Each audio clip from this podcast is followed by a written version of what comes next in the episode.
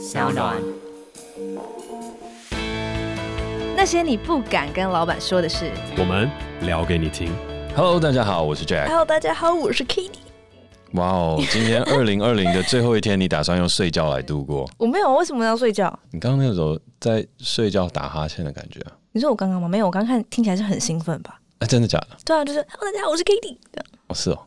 是啊，为什么误会我？好，那重点是今天是二零二零的最后一天啦。对，要提前跟大家说一声 Happy New Year！明天开始就要连放三天假。哎、欸，你真的有这么不想上班就是啊？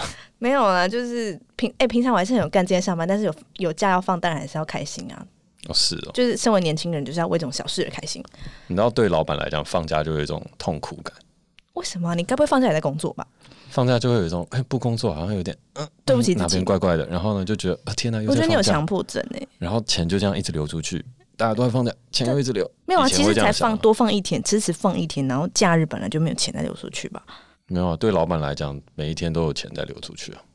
但那是以前啦，我觉得现在不会了。以前就真的是那种中秋连假或者是什么弹性调整的那种假日，都会觉得呃呃，干嘛放那么多？好累。真的假的？没有，不会觉得大家放假不好，但是会觉得自己那么久没工作，好像不太好。但我最近还好了，我最近是还蛮享受放假的。我觉得你你不该这样子，这样这么这样想哎、欸，你这样大家会压力很大。没有，我没有要给大家，我只是你现在讲出来，大家压力就会很大。不会啦，公司里面除了你之外，也没有人在听这个 podcast。哦，佳琪有听啊，浩伟也有听啊，还好啦，浩伟跟我差不多了。你说听我们节目的次数吗？不是，我是说他对于那个假日上班的，对对对对对对对。好了，当然不闹你了。其实我今天有看到今天的这个 round down，你其实要聊的不是工作狂，是玻璃心。正确，我们要来聊玻璃心。那为什么要聊玻璃心呢？因为其实我们前三季其实有很多呃，其实第一季比较犀利嘛，嗯、然后其实二三季你还是有时候会有点犀利的，就是你会直接把结论导向就是你就是玻璃心。但讲玻璃心就好像判死刑，就是对啊，我就是玻璃心啊，嗯、就是好像我就烂，然后那那你要我怎么办嘛？嗯，那就是我也很想学啊，可是我就很难过，我就很受伤嘛，那你要我怎么样？这样，所以我觉得说，因为我自己曾经也是一个非常玻璃心的人，然后我就觉得，就是当别人直接指着我说你就是玻璃心的时候，你会很无助的，你就觉得说好，那你现在我要怎么办？就是。我就是好，如你所说，我就是个温室的花朵好了。那你要我怎么办？嗯、我这个花朵是想要出去的啊，但你就直接这样讲我，那我应该要怎么做，我才能变得更坚强呢？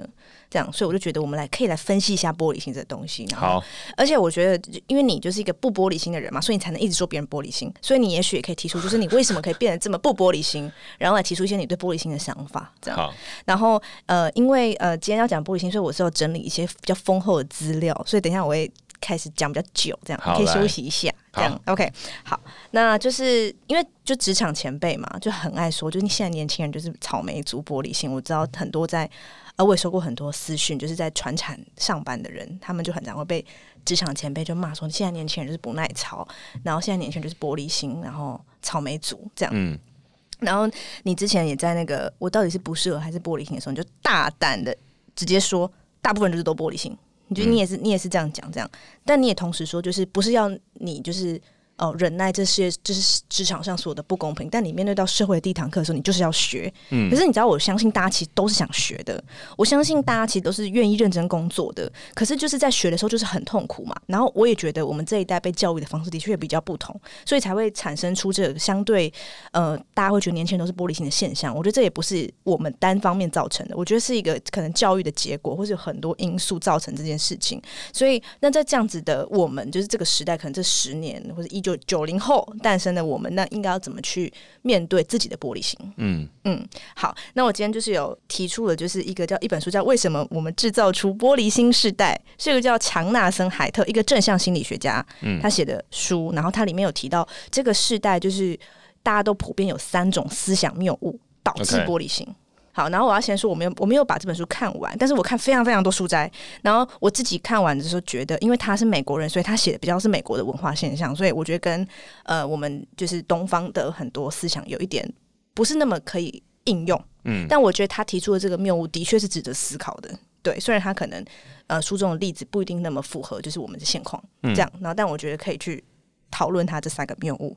然后我我等一下的做法就是，我也我会跟你分享他的谬误哪三个。然后我讲第一个的时候，然后我可能就会讲一些我自己想法，然后你也可以讲你自己的想法。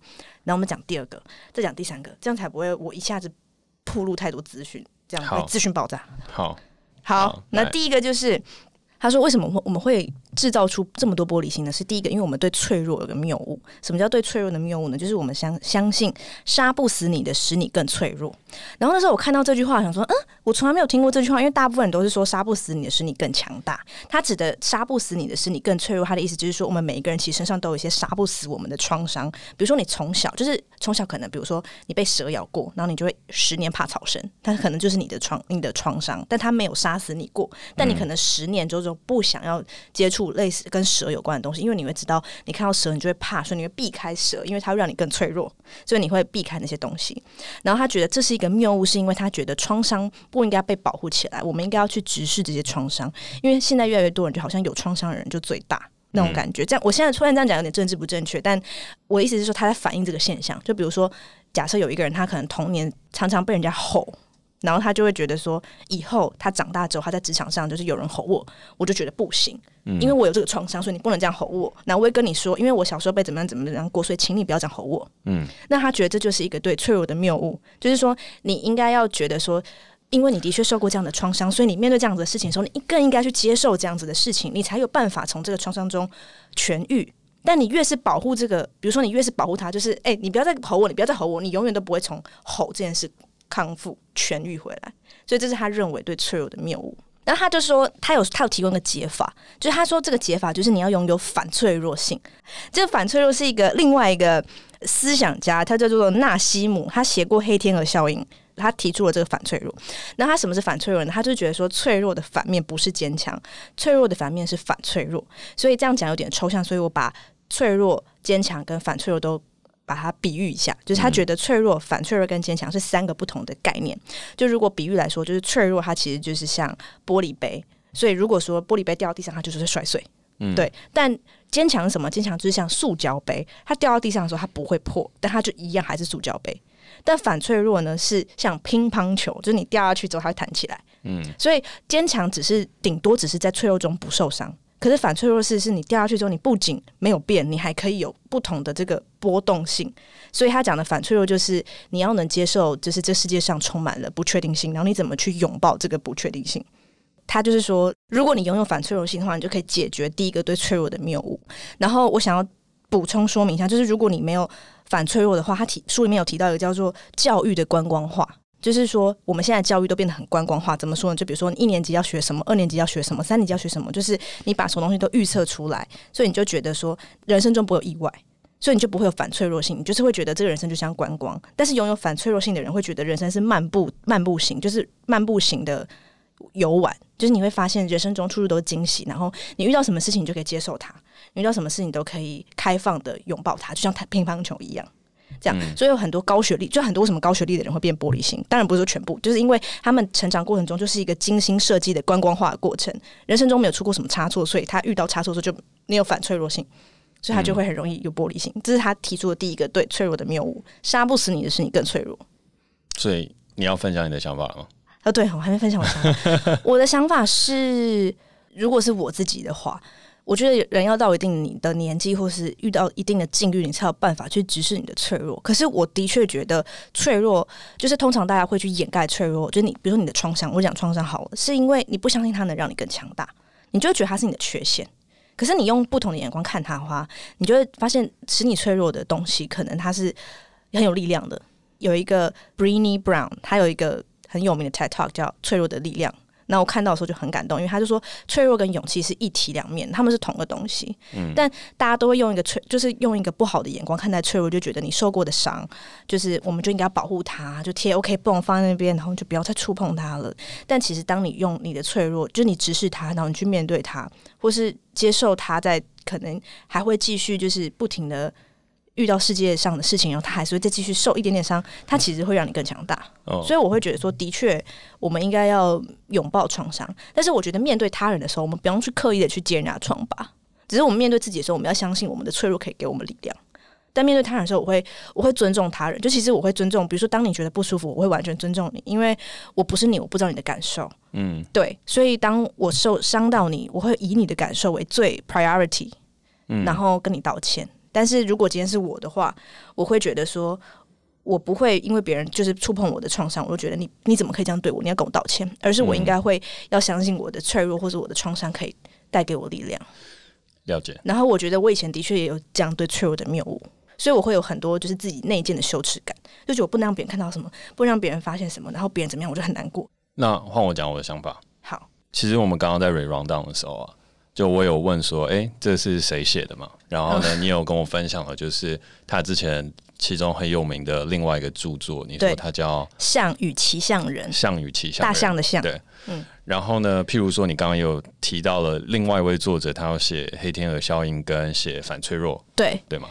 那其实这个东西，我觉得又连回过头去想到一个事情，就是你说有些时候西方的人写出来的东西，它不完全那么适合东方对我们的状态。对对对对对对。那我觉得在切入讨论玻璃心之前，我想要先切入讨论这一题。我觉得这样会让我们接下来的讨论更加聚焦。原因是什么呢？就是因为我其实，在大学的时候，我其实有一阵子很着迷于美国一些作者当中所写的一大堆书，譬如说是独角兽啊、灰犀牛啊、黑天鹅啊，然后还有什么那个、那个、那个讲勇气啊、秘密啊，就是它里面提出了很多新的名词，就譬如说像你刚刚在讲的这个反脆弱，或者是像象与骑象人，嗯，对。那其实象与骑象人对我来讲，它就像是呃奥修或是本我自我当中所提到的事情，就是人往往会让自己的头脑主宰了心灵，对，就是我们其实这个东西应该要颠倒过来的，但是他用另外一个方法提出了新的论述。然后脆弱与反脆弱与坚强呢，其实就是一个弱与强跟中间有没有弹性，就是对我来讲，它的东西大概长这样。可是我有一段时间很着迷于这些书的时候，我就觉得哦，这些书讲的都是一些很新的知识，很特别的东西。嗯、可是到头来，我突然才发现，哎、欸，不对啊，这些书里面在其他人的哲学里面都讲过了。然后甚至跟某一些生活常识是可以类比，只是他们定义出了一个新的名词，嗯，来让我们重新去学习，嗯，好，所以在定义新名词的这一块，我其实没有很喜欢反脆弱这个事情，因为我觉得他要把这个东西复杂化了。我觉得脆弱跟坚强，它就是这个事情的一体两面。然后这一体两面当中，你有没有办法在这中间取得到弹性？那个就是你个人的造化。所以我并不会觉得它有什么样一个。反脆弱的特质，我觉得就是你有没有办法去面对这件事情？究竟面对了过往的创伤，它会使你更弱小，还是会使你更强大？它其实就是这两件事情。嗯、那但是我很喜欢你刚刚举的一个例子，就是现在有很多人，我们大家在聊嗯事情的时候，为什么会感觉到玻璃心？这个就是我觉得它里面讲的一个很好的例子，就是说啊，那以前从小到大有人一直吼我，你突然吼我一下，嗯，然后我接下来就觉得我很受伤，这很脆弱。我觉得讲的很好啊，这就是很脆弱。就对我的、嗯、我的判断来讲，因为我们在讲工作上面的事情，和我们为什么会接到这样子的批判嘛。嗯、然后我真的会觉得是我们这一代人当中能够承受打击跟抗压的状态真的比较小。我们是属于比较敏感的一群，然后我们的自尊心或者是某一些东西摆的比较高。然后这个东西，我就会觉得它是一个。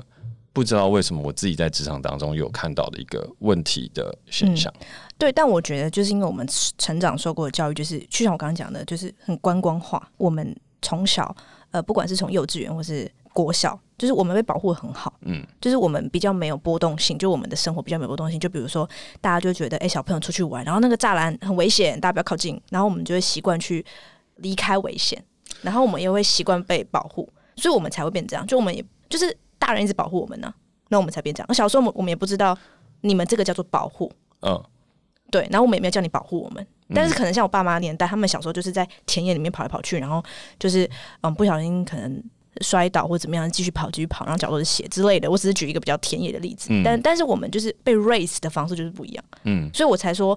当你长大之后，你要去觉察你是在什么样的环境长大，所以你才会那么容易就受伤。这件事是很重要，就是我也发现我自己有这样的问题，但是我受伤的是事实，嗯，我就真的很脆弱。这以前就是我就是真的很难过嘛，嗯，但是嗯，被骂几次或是被讲几次，其实他也我会我也会长出我的弹性，嗯，对，只是我会觉得说我没有想要怪这个环境，可是我们的确是这样子被带大的，那我们就难道就是很罪有应得吗？就是不是我们造成这件事情的，不完全是。对我来讲。这个东西我先稍微类比一下，就是我之前拍了一个影集叫《Mr. Bartender》的，他第二季当中第二集他有讲成功就像登山一样，然后谢祖武在里面有讲说成功就像登山一样，在我们那个年代当中爬的是一个荒芜的山丘，只要你努力向上爬就对了，你就会获得成功。但你们这个年代不同，就是指我这个年代，你们这个年代呢像是在登白月，嗯。陡峭的山坡，爬起来是无比的艰辛，但是你们应有尽有，有 GPS，有登山包，有手机，有卫星导航，什么都有，都可以辅助你们顺利的爬上山去。但你们却在原地的踌躇不前，不断的看着说这个山怎么这么高，然后看着有人爬上山去，还摸黑爬山，就会觉得哇，这人真是厉害。我在写那段话的时候，其实他有一段小小的隐喻是在说，我觉得我们这一代人有一个问题存在。我们都看到了上一个时代当中他所遭遇的，无论是困苦，或是经济起飞，或者是这等等的事情。然后反观在自己的时候，我们常常会把属于我们真的也该承担下来的一些问题，没有把它正确的承担起来。举例来说，我们虽然是在一个观光性的教育当中成长，嗯，但是我们的教育也比别的世代来讲多了更多的自我探索。所以我觉得。如果我们有在做这些事情的话，嗯，那我们是不是可以比那些联考生拥有更大的弹性？我觉得我们应该要有联考生和当年爸妈所存在的填鸭式教育当中所培育出来的人，他的抗压性叫过刚易折。而我们经历过了教改，得到了更多的自由，可是我们却拿着那些自由当中在成长的时候，并没有当中把这个东西变成一个更好的自我。我觉得没有，欸，我觉得我们学的东西的确更多，就是比如说有艺术、音乐，嗯，有更多这样子的课程，但跟我们的待人处事以及我们对世界的回应方式，是我觉得不成正比的。就是我觉得他们完全不相干。我觉得还比较多是大人怎么带我们，大人把我们跟危险隔绝的多远。嗯，我可以在一个很安全的环境去学这些东西啊，反正我不出，我又不用自己出去闯。你你懂我意思吗？就我觉得还是不相关。我不会，我觉得不会在你在这么小年纪学这些东西，你就非常有弹性。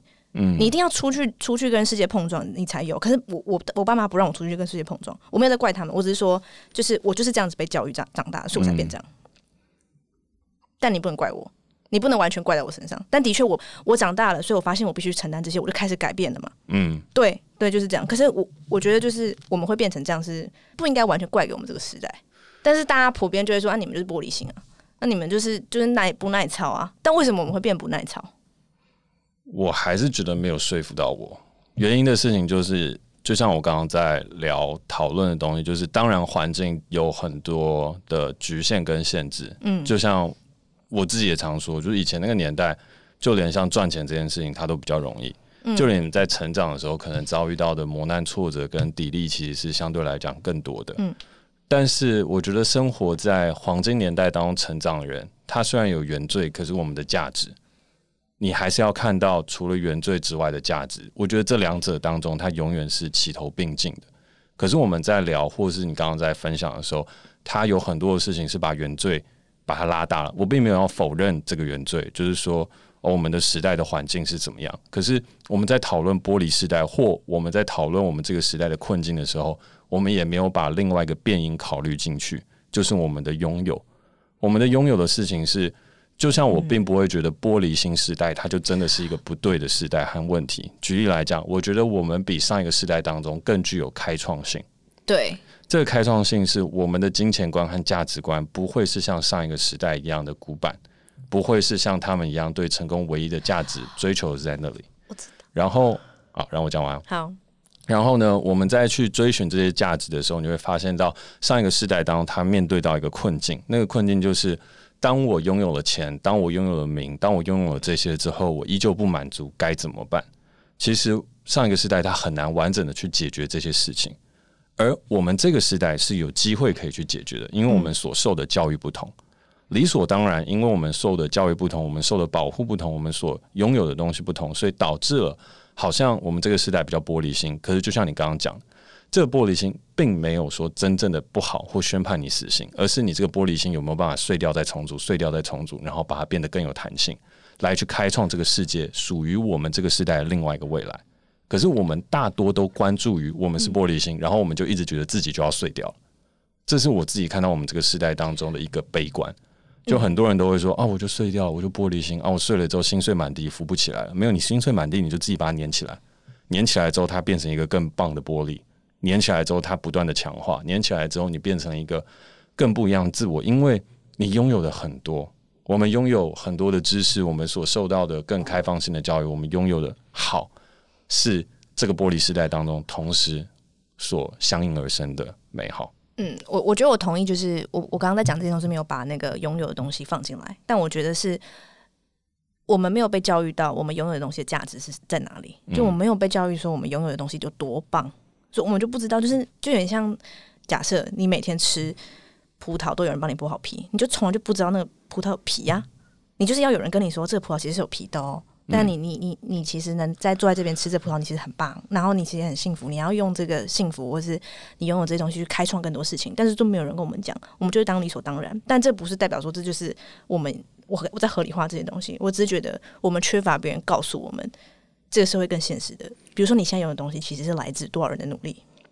对，但你刚刚讲的东西，其实你刚刚讲说，呃。怎么碎掉？碎掉了就一直沉浸在自己碎掉了，其实会来到第二个跟第二个谬误有关的东西。嗯、但你刚刚是不是想补充？你可以讲。对，我刚刚想补充的东西就是，我觉得，我觉得你刚刚讲的很好。但是我一直在想的事情就是，人到底要什么样的时间点可以去自觉，和什么样的时间点你没有自觉，我会觉得哈，你怎么到现在都还没有自觉这件事情？它一定是外在的触发吗？还是人在某一个时段当中，他可能会？开始去做更多的自我探索，然后把这些东西开始去做内化的追寻。我觉得要外在的出发，然后但我也我也会觉得说，我会希望如果以后我有小孩，我也希望我很就是我会把他当大人相处，嗯、就是我会觉得我会我不会觉得说你是小朋友，说你什么事都不能知道。当然我会觉得说有一些比较真的那种很暴力或血腥这种真的不是你生活中常态的事情，我可以不用让他知道，他可以长大才知道。可是我会把很多就是呃，我不会用一个年纪去限制他该理解的事情。嗯，然后我觉得这才是一个正常的发展。然后我觉得一定会，我觉得一定要等到你遇到很多事情，你才会有办法自觉。因为你要遇到很多事情，才发现哦，我碎掉了。我才哦，我才发现原来我是我是个玻璃。我觉得这一题我们可以开另外一个题目来讨论：究竟自觉是要假外力还是不假外求？我觉得这个非常有趣，因为我觉得我们可以针对这一题来去做延伸讨论。因为我觉得根本想法不一样。我是站在不假外求的那一块，然后你刚刚在思考，你就是要跟我辩论就对了啦。我没有辩论，讨论，我觉得这是很好玩的事情。但是，因为我们今天还是要聊玻璃心，对对对，所以我们要延续这个主题，继续往下。那我就先继续讲第二个谬误。嗯、第二个谬误是情绪推理的谬误，它什么意思呢？就是说你会，就我们有个谬误，就是我们会一直信任自己的感觉，就是我们会容易，就是他其实讲的就是，就是我们之前讲自我挫折感很强这件事，就是你很容易把事情个人化。你会觉得，呃，这个世界你是中心，然后你会把自己的感觉凌驾于对方真实的意图之上。就是比如说，诶，他没有约我出去，然后觉得哦，他一定是讨厌我，怎么样怎么样？但他可能只是没有想到，嗯、这样像类似这样，就我们会无限放大自己的感觉，这样。然后我自己觉得这件事情解法，就是我觉得大家可以去听自我挫折感那集，我们有提供蛮完整的关于这件事的解套方法。但第二个是，我觉得他说，呃，信任自己的感觉是个谬误，这句话单方面来看，我是不认同的，因为我觉得你一定要去尊重你的感觉，你的感觉是讯息。就比如说，当你生气或当你受伤的时候，你应该要抓住这个讯息去找你情绪的源头。就你可以自己去里面找，说：“诶，我是从什么时候开始，当别人吼我说我就这么生气了？”那你去这样，你可以更认识自己，然后你会变得更强大。所以我觉得应该要去信任自己的感觉，但不应该就是说，当事情一发生当下，你就让自己灾难性思考。就是你的信任的感觉是让你的那个东西放大，是变成说我一直放大他吼我这件事情，然后我再重播他吼我的画面。但是我指的信任的感觉是。对，我现在受伤了，然后我要去找我为什么受伤，我要回去我的过去找。然后我觉得永远都要尊重自己的感觉。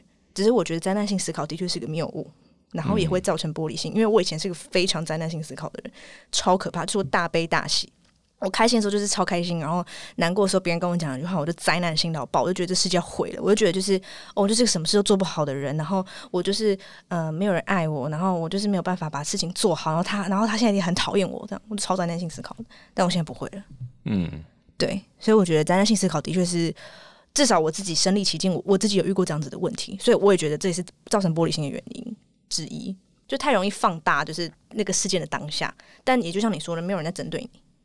只是我们很难很难相信别人没有在针对我们，我们就是会觉得我自己在归纳，我是觉得可能太小时候我们太常容易变成焦点，就是我们是爸妈的宝，或是我们是学校很多大家都会就是关注你。我指的关注是指就是你很容易比较没有办法活在一个你跟他人之间没有，就是你跟他人之间其实他没有在针对你的一个环境。嗯，对，我觉得是这样，所以就是长大之后就会容易就是对别人的。责骂就是特别敏感，但我觉得这跟东方的教育有关，就是我们讲话不会那么直接，所以当你讲了一个很直接的话，就会觉得你为什么要这么凶，然后就会导致灾难性思考。然后他这是他说的情绪推理的谬误。其实我觉得比起情绪推理的谬误，我觉得我们这个时代为什么会有这样子的问题？还是会回到我们之前讨论过的一个事情，就是我们成长的这个时代资讯大量的爆炸，还有我们活在网络原生时代。嗯，我还是会觉得这个理论会比他说的情绪推理谬误这个东西来的更强烈，因为他的书是要说为什么我们制造玻璃心时代嘛，然后我们也是在讨论为什么我们这个时代常常被骂玻璃心。嗯，可是他讲的情绪推理的谬误，就跟我们之前聊过的他人及地狱。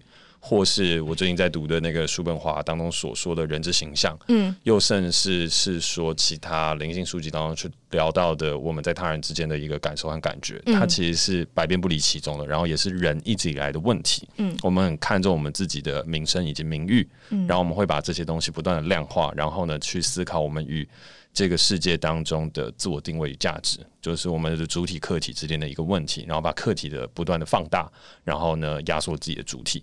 可是我觉得我们这个时代很特别的原因，就是因为我们网络原生，嗯，就网络原生是一个很好，也是一个很可悲的事情，是因为我们可以接触到大量的资讯，嗯，然后它让我们这个时代变得好像很聪明，嗯，其实这是一个我觉得很显性的事情哦，你就会觉得你跟你的爸妈，你爸妈可能已经是一个可能很厉害的人，或活了很多的岁数，甚至你阿公阿妈，就是他们老实来讲，人生的智慧跟经验比你多。可是你现在突然就告诉他说：“哎、我跟你讲，罗巴崩他其实要多空几分钟，原因网络上面都已经有写了。然后你可以跟你妈说：‘哎、晒衣服的小 paper 是什么？’因为网络上也有写了。然后更进而是你可以跟你爸说：‘爸，我觉得那个国际情势不是长这样，因为网络上有写了。’然后呢，接下来爸妈遇到了很多问题的时候，还要反过来问儿子女儿说：‘哎、这个东西到底要怎么弄？手机要怎么用？电脑要怎么学？’然后你们现在听的这个东西叫什么？哎，Podcast 怎么下载？哎，为什么 Apple Podcast 要叫 Podcast？然后你还可以说，哦，它在 iPod 上面当中去做的一个 broadcast。所以呢，这个东西你网络上一查就知道。你有了 Google，你好像就变得很聪明。可是你真的聪明吗？没有，因为你没有内化自己的经验，形成自我的价值。所以你拥有的东西只有吞吐而已，就是你吞进去了之后，你就马上吐出来。所以你的东西就是一个 reaction，就是反射动作。所以我们这个时代的人不聪明，很笨。甚至是说，我们缺乏了智慧。可能对于上一个时代来讲，我们大概十五岁、十二岁、十三岁就会开始累积人生智慧这件事情，因为我们必须要怎么样去学习，呃，别人看到我的眼光啊，或者我们要去做什么样的事情，没有那么多东西可以查嘛，所以我们就要去学习很多，然后衍生出很多的智慧。到六十岁了之后，无论什么样的东西，风平浪静，没有手机，我还是可以活得很好。嗯，但是我们没有，我们现在所累积的都是小聪明。然后那些小聪明当中，你只要使用各种工具，你好像就可以变得更聪明。但其实那些都是假的。好，所以在这样子的状况下，你的自我价值就会比较难形成。然后在比较难形成的时候呢，接下来又出现了另外一个东西——社群媒体。所以社群媒体兴起了之后，大家就是 Instagram 上面那样 po 一 po，然后呢，你也很快的用那个滤镜修一修，然后你的生活就变得多彩多姿，然后你就越来越活在一个即时性反应的状态，所以人就会变得很可悲。我们不是电脑，电脑是 reaction，人是活着。可是我们现在就一直要不断的被教育和不断的被形成对于外界当中的反应投射的 reaction，然后把人性给抹灭掉，就变成别人怎么看我，我就像电脑一样 output 出一个东西，但那个东西其实不对的。嗯，所以这个事情它会导致我们这个时代当中，我觉得玻璃心的一个重要的原因。那我觉得这个的确就是我们的问题，就是我可以说它是原罪吧。但是我也会说，就像我刚刚提的，另外一面，好的一面就是，如果我们可以这么轻易的去获取这么多知识，并且拥有开放性的思考跟想法，你可以跟世界远在另外一端的星际大战的同好，或是跟世界远在另外一端的爱好者一起交流的时候，或者是更容易可以去找到属于你的 community，与你产生共鸣的个体的时候，其实这个时代我们也有机会活得比以前来得更好。所以我觉得那都是一体两面，但我觉得与其去聊情绪推理谬误这个已经是八股的议题的时候，我们更可以去看这个时代和这个时代当中对我们的影响。我觉得你刚刚讲蛮好的，因为我之前有看过一句话，就是说，就是我们太常对，就我们这个时代太常对所有身边这种刺激都只是反应，就比如说，哎、嗯欸，你看到一个东西就反应，哦，就好好玩，好好玩，然后你遇到一个东西不会，你就去查，它这就是我们的反应，可以说反射。可是我们应该更多的是回应，回应就是说你有去思考过，或者你有内化出你里面的东西，然后你去回应，不管是对人的相处，或是对于资讯的刺激。所以我觉得这的确蛮重要的，对。但这个这个强纳森就没写到，但你就讲到了。你比较高明呗，也也没有了。好了，我先把第三个讲完，这蛮难接的。我先把第三个讲完。第三个，第三个好人跟坏人的谬误，就是说我们这是件二元，就我们容易选边站，就我们部落思维，尤其是社群媒体的兴起之后，我们很容易就分你我，所以就会觉得，哎、欸，当你想法跟我不一样，说你就是反对我的人，所以我才会那么容易受伤。这个第三个就蛮好理解的，就是二元的谬误。然后我自己就也觉得，我以前是个非常极端的人，但我觉得我我很极端，是也有彰显在我的个性里面，就是所以我会大悲大喜，我开心的时候非常非常嗨，然后大家也很喜欢那个那一面的我。但我另外一面就是非常非常极端，就我以前是个非常极端的人，这样。然后我以前的思维就很二元，就没有灰色地带。就当你说我不好的时候，我就觉得你一定讨厌我的全部。那我也不知道为什么会这样，但这个跟灾难性思考也是蛮连结的。但就是会觉得说，你说你没有喜欢我，我就会觉得你讨厌我，就因为我会觉得说，就只有喜欢跟讨厌嘛。那当这样子的时候，就真的很容易玻璃心，因为你就会很恶化，或是说扭曲化别人对你说的话，然后跟扭曲这个世界的事实。所以我觉得二元这件事就是可能也有点八股，可是也是我也有意识到。有些人二元的层面不同，有些人可能是对别人的话很二元，但有些人是对于这个世界的组成很二元。我觉得这个就他写的就比较贴切，因为他有就写到社群网络信息时的同温层现象更加的严重。对，然后你刚刚分享这一块，因为这个也是我真的观察到的，就是这世界其实本来大部分就都是灰色的，都是混沌的，都是未知的。世界这么大，那么多复杂的事情，从太阳为什么东升西落这个事情要怎么样解释？科学真的就解释完了吗？就是这个东西那么日常的东西都要去有很多的思考。然后当年地球是不是圆的，它才形成一个很强大的二元对立的辩论。可是这个辩论并不会影响到一般的平民百姓。嗯，他说：“哦，你说圆的 OK 啊，你说平的 OK 啊，你说我知不知道是圆的还是平的？我不知道哎、欸。那今天米价是多少？”就是我要关心的事情是这个吗？不是，我要关心的是我周遭发生的，或是你过得怎么样，或是别人过得怎么样，或是我自己要怎么样看待这个世界，那是我家的事情。嗯，而突然之间，这个世界的事情突然都变成你的事情，这是这个世界很奇怪的东西哦。就是你好像对什么事情都要有一个 judgment。举例来讲，就是哎，我问你哦，你对于这次 podcast 浪潮兴起，你有什么样的想法？pod podcast 浪浪潮 pod podcast 什么？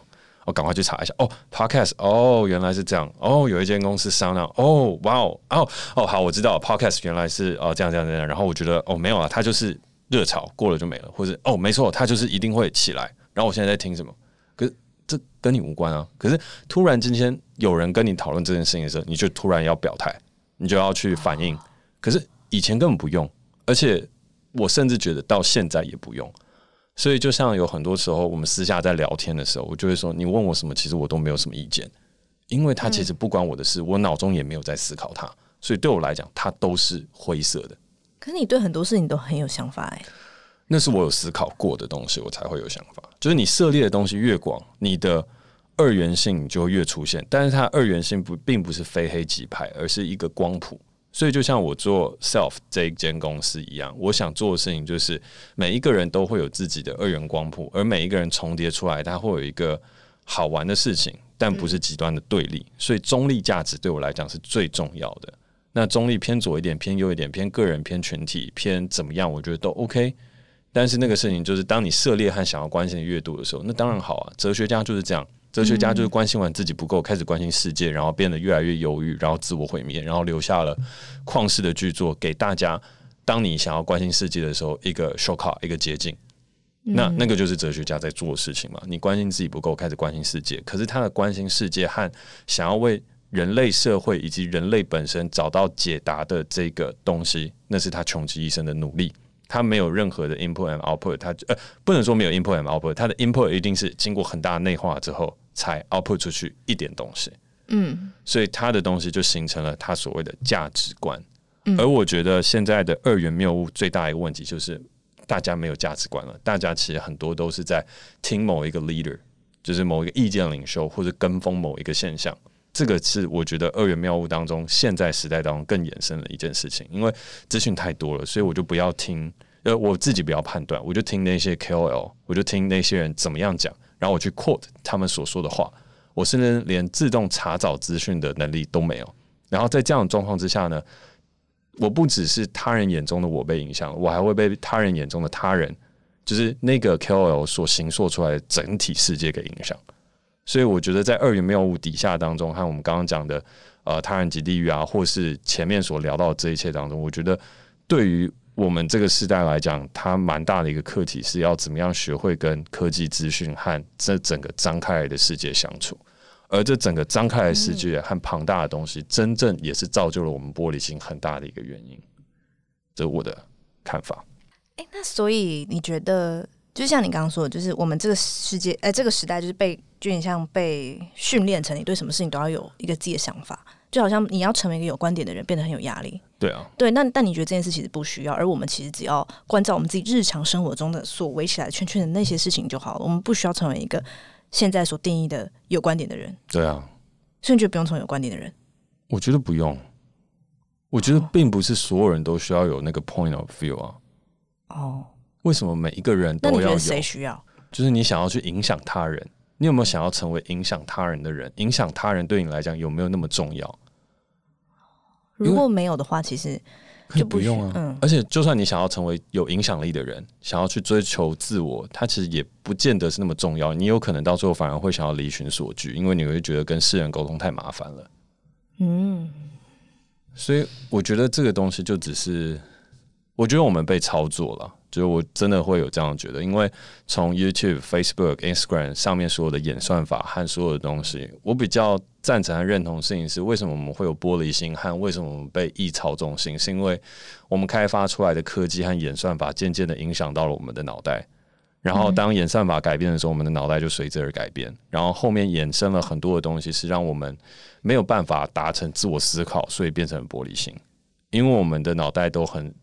简单的被演算法给推来推去、算来算去，然后形塑了某一个状态，然后使自我思辨这件事情减少，所以玻璃心就会出现。因为我觉得，当你有自我思辨的时候，玻璃碎掉，你就可以自己把它捡起来、捡起来、捡起来、拼起来，然后变成一个状态。但你没有自我思辨的时候，你就碎了，碎了就碎了，然后你就只能在等待某一天的时候看什么机缘，但是基本上都很难了，因为你没有自我修复的能力。嗯。所以，一个主要的总结就是，我们太外观，太太少内观了。所以，我们没有自己的价值，我们很容易被人家影响，就像墙头草一样。所以，就是没有一个可以立，就是拉住我们的东西，所以我们就容易说碎就碎。但当你很关照自己的时候，你有自己的价值的时候，你会很稳，就有点像你的你的地基会很稳，你就不容易碎掉。我如果要举一个更好的譬喻来讲，以前我们会说，我们都应该像一个海绵，在这个知识海洋当中吸收成长。所以，我们都是一一个很好吸收的海绵。那这是以前我们大家对知识海洋和人生当中学习的一个目标。可是，我觉得现在不是，因为这个海绵当中，你现在丢进大海里面，你直接就被你再怎么吸，你也吸不完。所以，你很快就膨胀，很快就满了，然后你也不知道自己到底是谁。现在比较像是你要把自己当成一艘船，就是航行在这个广袤的大海当中，你要能够有自己相处的能力。为什么我会说从海绵变成船的原因，就是因为这是两件不同的事情。我们跟以前的时代完全不一样了。当你有了电脑，你有了科技，开始思考外太空可以飞过去，开始做了很多违反以前人类行为模式的事情的时候，我们必须要认知到人的本质正在发生一些不同的改变，不知道是好还是坏。可是我们要先认同有很大的改变，而玻璃心它可能就是改变当中的一个体现。嗯。嗯所以以前有一些譬喻，或以前有一些东西，它可能已经不适用了。但是有一些亘古不变的人性存在，再加上可能我们现在当中的影响，把它加成在一起之后，它可能就是我们现在要面临的一个课题。那你的解法是，你可以解现在，或是去解人性当中亘古不变的课题。可如果你着眼于当下的一些细微末节的琐事，或是当下的一些现象，其实我觉得是无解。我觉得我们今天讨论蛮好的哦，真的吗？我蛮有收获的哦，是哦，嗯，在今年的最后一天，我觉得有这样讨论蛮好的。好，那就要套句我老朋友说的话：嗯、见好就收，见不好快收。但我们应该是见好就收吧？没有，我们有见不好快收吗？没有，刚刚在学习一个综艺梗，就是最近节目拍多了，露露最我知道他们很常讲的，对对对，就见好就收，见不好快收。那我们在新年的这一年就是见好就收，然后明年还会越来越好，步步高升，恭喜发财，然后新年行大运。那感谢你收听今天的节目，我是 Jack，我是 Cady。如果你喜欢我们的节目的话，欢迎在 SoundOn 上面订阅我们。有任何想跟我们说的话，也欢迎在 Apple Podcast 给我们评分加留言，或是透过底下链接私讯给我们。那我们下次见，拜拜。拜拜。